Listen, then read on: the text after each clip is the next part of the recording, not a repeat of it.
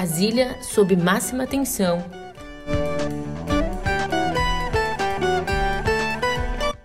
No Senado, a oposição racha na CPI da pandemia. Em meio a divergências, está prevista para hoje a leitura do polêmico relatório de Renan Calheiros. No Planalto, a indecisão sobre o Auxílio Brasil. Proposta causa pânico no mercado financeiro, bolsa atinge o menor nível desde março e Bovespa em queda, dólar em alta e clima de derrota paira sobre Guedes. Um ótimo dia, uma ótima tarde, uma ótima noite para você. Eu sou a Julia Keck. Vem cá, como é que você tá, hein? Já tá por dentro de tudo que tá acontecendo em Brasília? Ufa, vou te falar, ontem o dia foi cheio e hoje o dia promete, o clima é de máxima tensão. A partir de agora eu te conto tudo no pé do ouvido.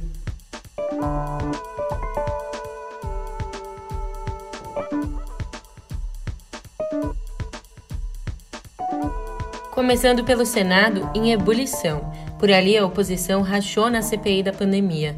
Já no Planalto, a apreensão à beira da quebra do teto de gastos. Como eu já te adiantei, em Brasília, o dia foi de caos e indecisão. O Planalto parecia ter enfim dobrado a equipe econômica, forçando o grupo, por uns ainda considerado liberal, a aceitar o estouro no teto. O governo já preparava uma festa para anunciar no fim da tarde o Auxílio Brasil no valor de 400 reais. Aí o mercado financeiro surtou. Inseguro, o governo cancelou o evento sem desistir do auxílio, que, se criado, não terá sido por crença na política social, e sim para dar chance de reeleição ao presidente. Enquanto que a minutos dali, no Congresso Nacional, o conflito na CPI da pandemia só aumentava. O relator Renan Calheiros apresentou uma minuta do relatório que lerá hoje com todos os pontos que provocaram divergências. Por exemplo, principalmente o indiciamento de 70 pessoas, sendo que a maioria sequer foi ouvida na comissão.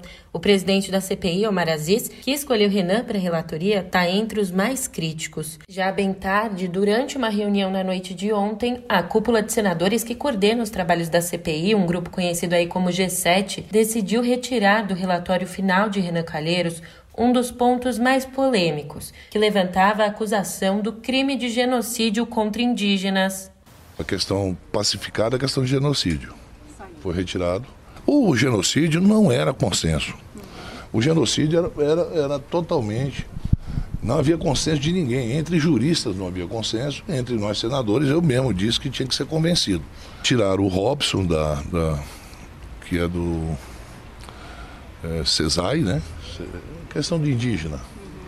É, que ele não houve por parte dele nenhum tipo de desvio na conduta do tratamento que ele fez há uma recomendação para que se apure, se investigue, se aprove, aprofunde a investigação sobre a questão indígena.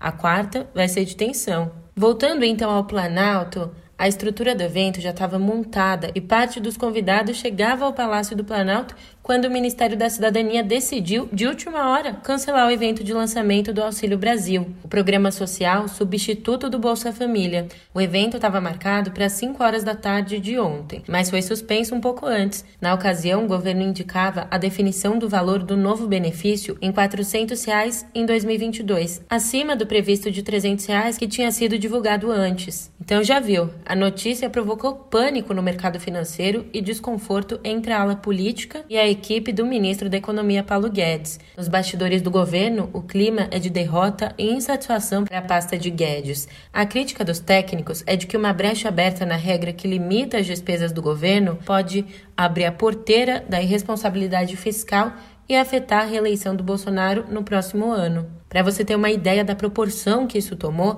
a notícia de que a equipe econômica cederia à ala política afetou o humor do mercado financeiro e levou a bolsa a chegar no menor nível desde março. A grande preocupação era de que o Auxílio Brasil levasse a um rompimento do teto de gastos considerado a âncora fiscal do país. A instabilidade no mercado financeiro refletiu no Ibovespa, que fechou com queda forte de 3,28% aos 110.672 pontos. O dólar comercial fechou na maior cotação desde abril, com alta de 1,33% e cotado a R$ 5,59. Na visão de Tereza Campelo e Sandra Brandão, aspas, a proposta enviada pelo governo Bolsonaro, além de frágil tecnicamente, é ainda ilegal. Estabelece um novo programa sem definir o valor da linha de pobreza nem o valor dos benefícios, criando uma despesa continuada sem que se saiba o montante dela. Um programa com 18 anos de existência, com custo fiscal baixo e impactos inquestionáveis, está sendo extinto e, no lugar dele, propõe-se a incerteza há um crime em curso contra os pobres do Brasil e o silêncio é ensurdecedor. Migrando agora para a CPI, o dia também não vai ser nada calmo, porque com a leitura oficial do relatório adiada para hoje, o Renan Calheiros apresentou ontem à CPI da pandemia uma minuta do documento com tudo o que prometera. E lá estava o fogo pesado contra o presidente Jair Bolsonaro, ao qual atribui crimes, entre eles homicídio qualificado, charlatanismo e prevaricação Ali no relatório de Renan Calheiros, outras 69 pessoas têm indiciamento recomendado, incluindo os ministros Marcelo Queiroga, da Saúde, Onyx Lorenzoni, que comanda Trabalho e Previdência, Walter Braga Neto, que está ali no comando da Defesa, e além deles, dois ex-ministros, os três filhos do presidente com mandato, parlamentares, funcionários públicos, pastores e empresários. No relatório, Renan deu atenção especial ao clã Bolsonaro, acusado de comandar a divulgação de notícias falsas falsas. Esse é outro ponto polêmico na minuta. A CPI ouviu apenas 28 das 70 pessoas indiciadas no documento,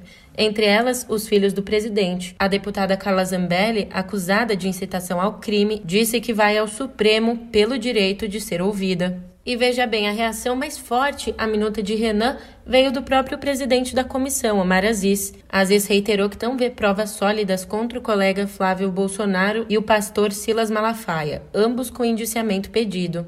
Então, Aziz disse bem assim, aspas, a gente não tem porquê, depois de seis meses de trabalho, chegar agora no final e colocar tudo a perder. Isso não passa pela cabeça de ninguém, fecha aspas. Bom, enquanto em Brasília os nervos estão à flor da pele, entre aqueles que querem estar em Brasília, o clima não está ameno também não. Candidatos às prévias do PSDB, os governadores de São Paulo, João Dória, e do Rio Grande do Sul, Eduardo Leite, abriram ontem a temporada de debates da pré-campanha eleitoral numa saia justa criada pelo terceiro candidato, o ex-prefeito de Manaus, Arthur Vigílio. Ele cobrou de Leite a declaração de apoio a Bolsonaro no segundo turno em 2018, com o gaúcho jogando a bola para Dória, que criou o termo Bolsodória ainda na primeira rodada de votação. Os dois acabaram fazendo uma meia-culpa ao longo do debate, promovido pelos jornais Globo e Valor e mediado por Vera Magalhães, Dória e Leite louvaram as próprias gestões estaduais. O gaúcho defendeu o fim da reeleição criada pelo PSDB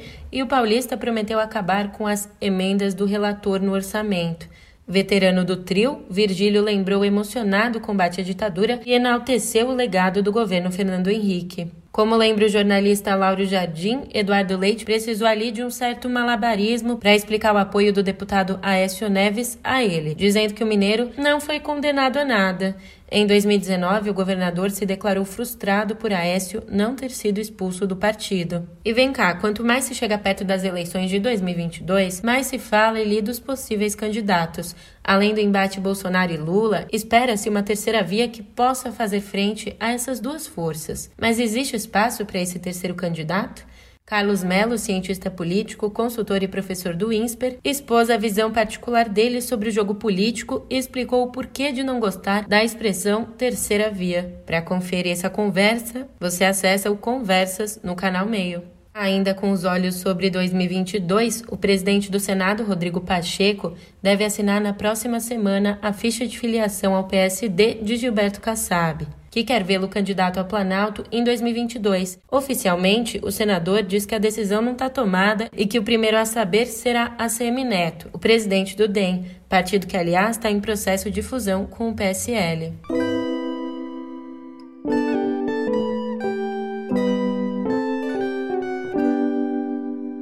A nossa editoria de Viver começa hoje com uma notícia boa. O Brasil está a poucos dias de completar a imunização completa de metade da população. Ao todo, 106 milhões 182.830 pessoas tomaram a segunda dose ou a dose única da Janssen. Isso equivale aí a 49,7% dos brasileiros. A imunização parcial, que considera só uma dose, atinge hoje 71% da população. Já aquela dose de reforço, a terceira dose que está sendo aplicada em alguns grupos, já foi aplicada em 4 milhões 949.007 pessoas. E nessa terça, o país completou 10 dias de tendência de queda na média móvel de mortes em 7 dias. Considerando aí os 381 óbitos registrados ontem, a média foi de 351, uma queda de 24% em relação ao período anterior. O total de vítimas do coronavírus no país já chega a 603.902. E cá entre nós aqui que a gente sabe há bastante tempo que a regra para lidar com a pandemia é uma só Vacinar, vacinar e vacinar. Um estudo do Observatório Obstétrico Brasileiro Covid-19 indica que grávidas que não foram imunizadas têm cinco vezes mais chances de morrer da doença. Daí agora a gente pega essa pesquisa e aplica na realidade para ver como estamos. Pois, pasme, só 20% das gestantes e puérperas foram vacinadas no país. Ficou chocado com esse dado? Então presta atenção nesse aqui. Todos os dias, a cidade de São Paulo vai dormir com mais sete crianças de até seis anos de idade tornadas órfãos de pai ou de mãe pelo coronavírus. O levantamento é da entidade que representa os cartórios da capital paulista.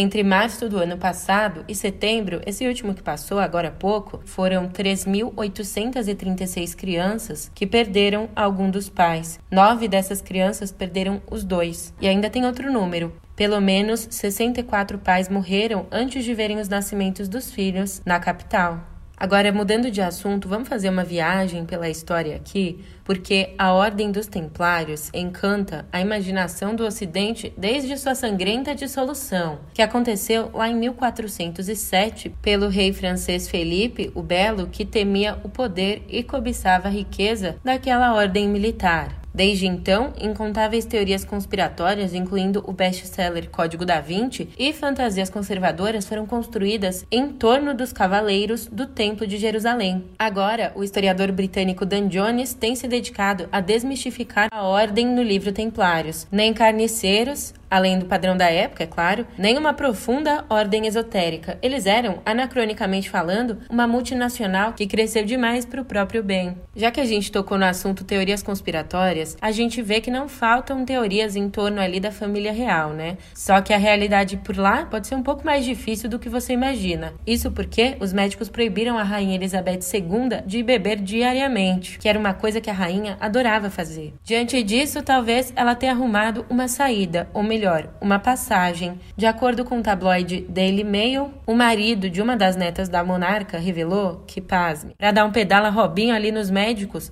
existe um túnel de 300 metros que liga o Palácio de St. James, uma das residências reais, ao célebre Duke's Bar, um ponto de encontro da realeza famoso pelos martinis, a bebida favorita da rainha. Eu tava brincando que a realidade por lá tá difícil Imagina a realidade aqui no Brasil. Lembra que ontem a gente deu por aqui uma notícia envolvendo a rede de supermercados Extra? Pois bem, então temos atualizações. O Procon anunciou nessa terça que vai multar a rede por discriminação e método vexatório de cobrança. Para você puxar aí na memória, lojas do grupo em áreas pobres de São Paulo estavam entregando aos clientes bandejas de carne vazias. A carne mesmo só era entregue depois do pagamento no caixa. Em geral, os supermercados sempre adotam medidas contra furtos, só que essas não são tão agressivas ou voltadas especificamente para os mais pobres, como nesse caso.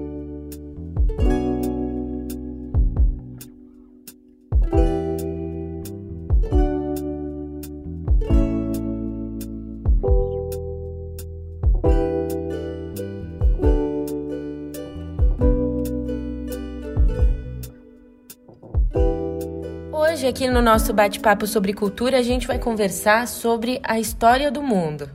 Calma, não é tão longo assim como você está imaginando. Peraí, eu já vou explicar. Acontece que em 1981, quando lançou o antológico longa A História do Mundo, o diretor, roteirista, ator Mel Brooks fez uma piada a mais e incluiu um parte 1 no título. Não que de fato ele planejasse ali uma continuação, isso era só uma desculpa para incluir no fim cenas nonsense da suposta parte 2, como Hitler patinando no gelo e judeus guerreando no espaço em naves na forma da estrela de Davi. Mas eis que a piada virou realidade. A pedido da plataforma de streaming Hulu, não disponível no Brasil, o Brooks, aos 95 anos, vai terminar de contar a história do mundo. Para isso, ele já está escrevendo A História do Mundo, parte 2, que nasce em formato de uma série de oito episódios que é descrita como sequência do filme. E você já sabe, né? Sinal de que vem por aí muitas gargalhadas. History of the World, Part 1, starring. It's good to be the king. More women! More wine! More! And submit to the king. A gente também tem aqui outra pessoa que tem se dedicado a retratar um traço muito importante do atual momento histórico que a gente vive. Só que aí já é um contexto totalmente diferente. Eu tô falando de Glória Groove. A drag queen Glória Groove, alter ego de Daniel Garcia, falou um pouco sobre o sucesso de A Queda, a música em que ela critica a cultura do cancelamento. O clipe da música que tá tocando agora chegou ao primeiro lugar no YouTube com 4 milhões de views. E sabe como a Glória descreveu isso? Ela disse que, abre aspas, dá uma sensação muito boa ver que a mensagem chegou. Ela tá falando aqui exatamente da mensagem sobre o cancelamento. Muitos cancelados, como o rapper Nego do Borel, acusado de estupro num reality show, se identificaram. Mas, apesar de falar sobre o assunto, a cantora não chega a se solidarizar. Ela disse que, abre aspas, meu propósito é abordar o cancelamento nos dias de hoje, independente da razão pela qual ele acontece. E se artistas se manifestaram por terem se identificado com a letra, isso não significa que eu tô defendendo o que eles fizeram, só que a carapuça serviu. Então foi isso o que disse a Glória Groove sobre o sucesso da música dela, que traça aí uma baita crítica à cultura do cancelamento.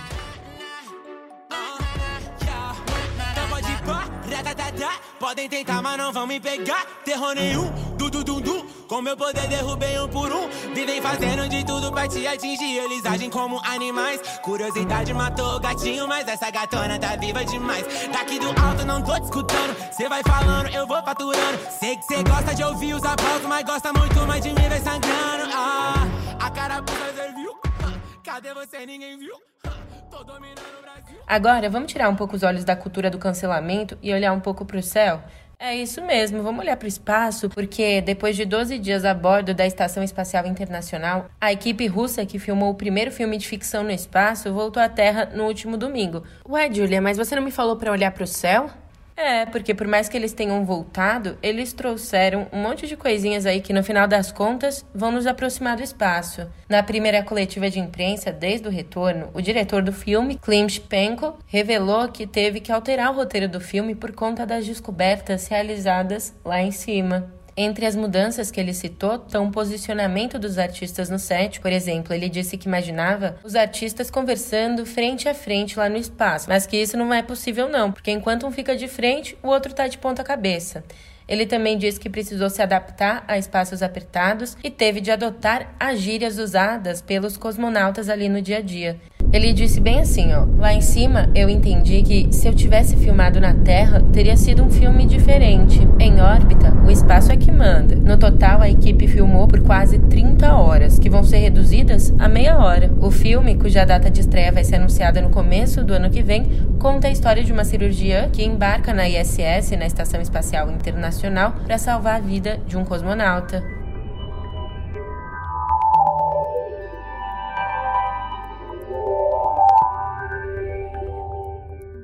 A nossa editoria aqui de tecnologia começa fazendo mais uma viagem pelo tempo. Você me acompanha, porque ó, na era do digital, praticamente qualquer software ou uma versão genérica está disponível na rede. E essa não era a realidade do Brasil nos anos 80. Havia então uma, abre aspas, né, pirataria legalizada, vamos chamar assim, que ajudou toda uma geração a ter acesso aos programas e jogos presentes nos sistemas da época. Bateu uma nostalgia por aí? Os jornalistas Pedro Doria e Cora Ronay lembraram de um passado não tão distante, mas que traz uma certa saudade para aqueles que viveram a idade do kilobyte lascado. Confere um trechinho. Era uma pirataria oficializada, porque você tinha cópias oficiais do DOS, você tinha cópias oficiais de todos os programas que você pudesse imaginar, só que feitos no Brasil, quer dizer, desenvolvidos, bota muita aspa nisso, no Brasil. Então havia. Deu vontade de assistir tudo? Então não perde tempo. Acesse o canal Meio no YouTube. Essa semana a gente já conversou por aqui sobre os lançamentos da Apple. Agora está na hora da gente falar dos lançamentos do Google, porque concorrendo com Samsung e Apple, o Google lançou ontem a nova linha de smartphones Pixel 6 e Pixel 6 Pro. Esses produtos foram oficializados durante uma transmissão online da companhia, que apresentou os telefones de design peculiar, peculiar com câmeras potentes e telas amplas. Os novos Pixel 6 e Pixel 6 Pro chegam às lojas dos Estados Unidos no fim do mês pelos valores de 599 dólares e 899 dólares, que convertendo aqui no Brasil, né, o Pixel 6 custaria aí 3.340 reais e já o modelo Pixel 6 Pro custaria 5.020 reais. Mas se você quer ter esses aparelhos, vai ficar querendo, porque a empresa negou ter planos de vendê-los aqui no nosso país. Agora, pelo menos, eu trago aqui atualizações que você vai poder acessar. Olha só, o Instagram finalmente vai realizar o sonho de muitos usuários. O aplicativo confirmou ontem que vai ser possível postar fotos e vídeos na plataforma por meio do computador. Além dessa novidade, a rede social lançou mais novidades para criadores de conteúdo, como a opção de dois usuários colaborarem e receberem o mesmo número de curtidas para o mesmo post. Eles também vão lançar legendas em 3D para o Reels. As atualizações para os novos recursos começaram nessa terça. Ufa! Até vou te dar um tempinho aí para processar tantas novidades. Você já sabe, por hoje é só e eu te encontro aqui amanhã. Até lá!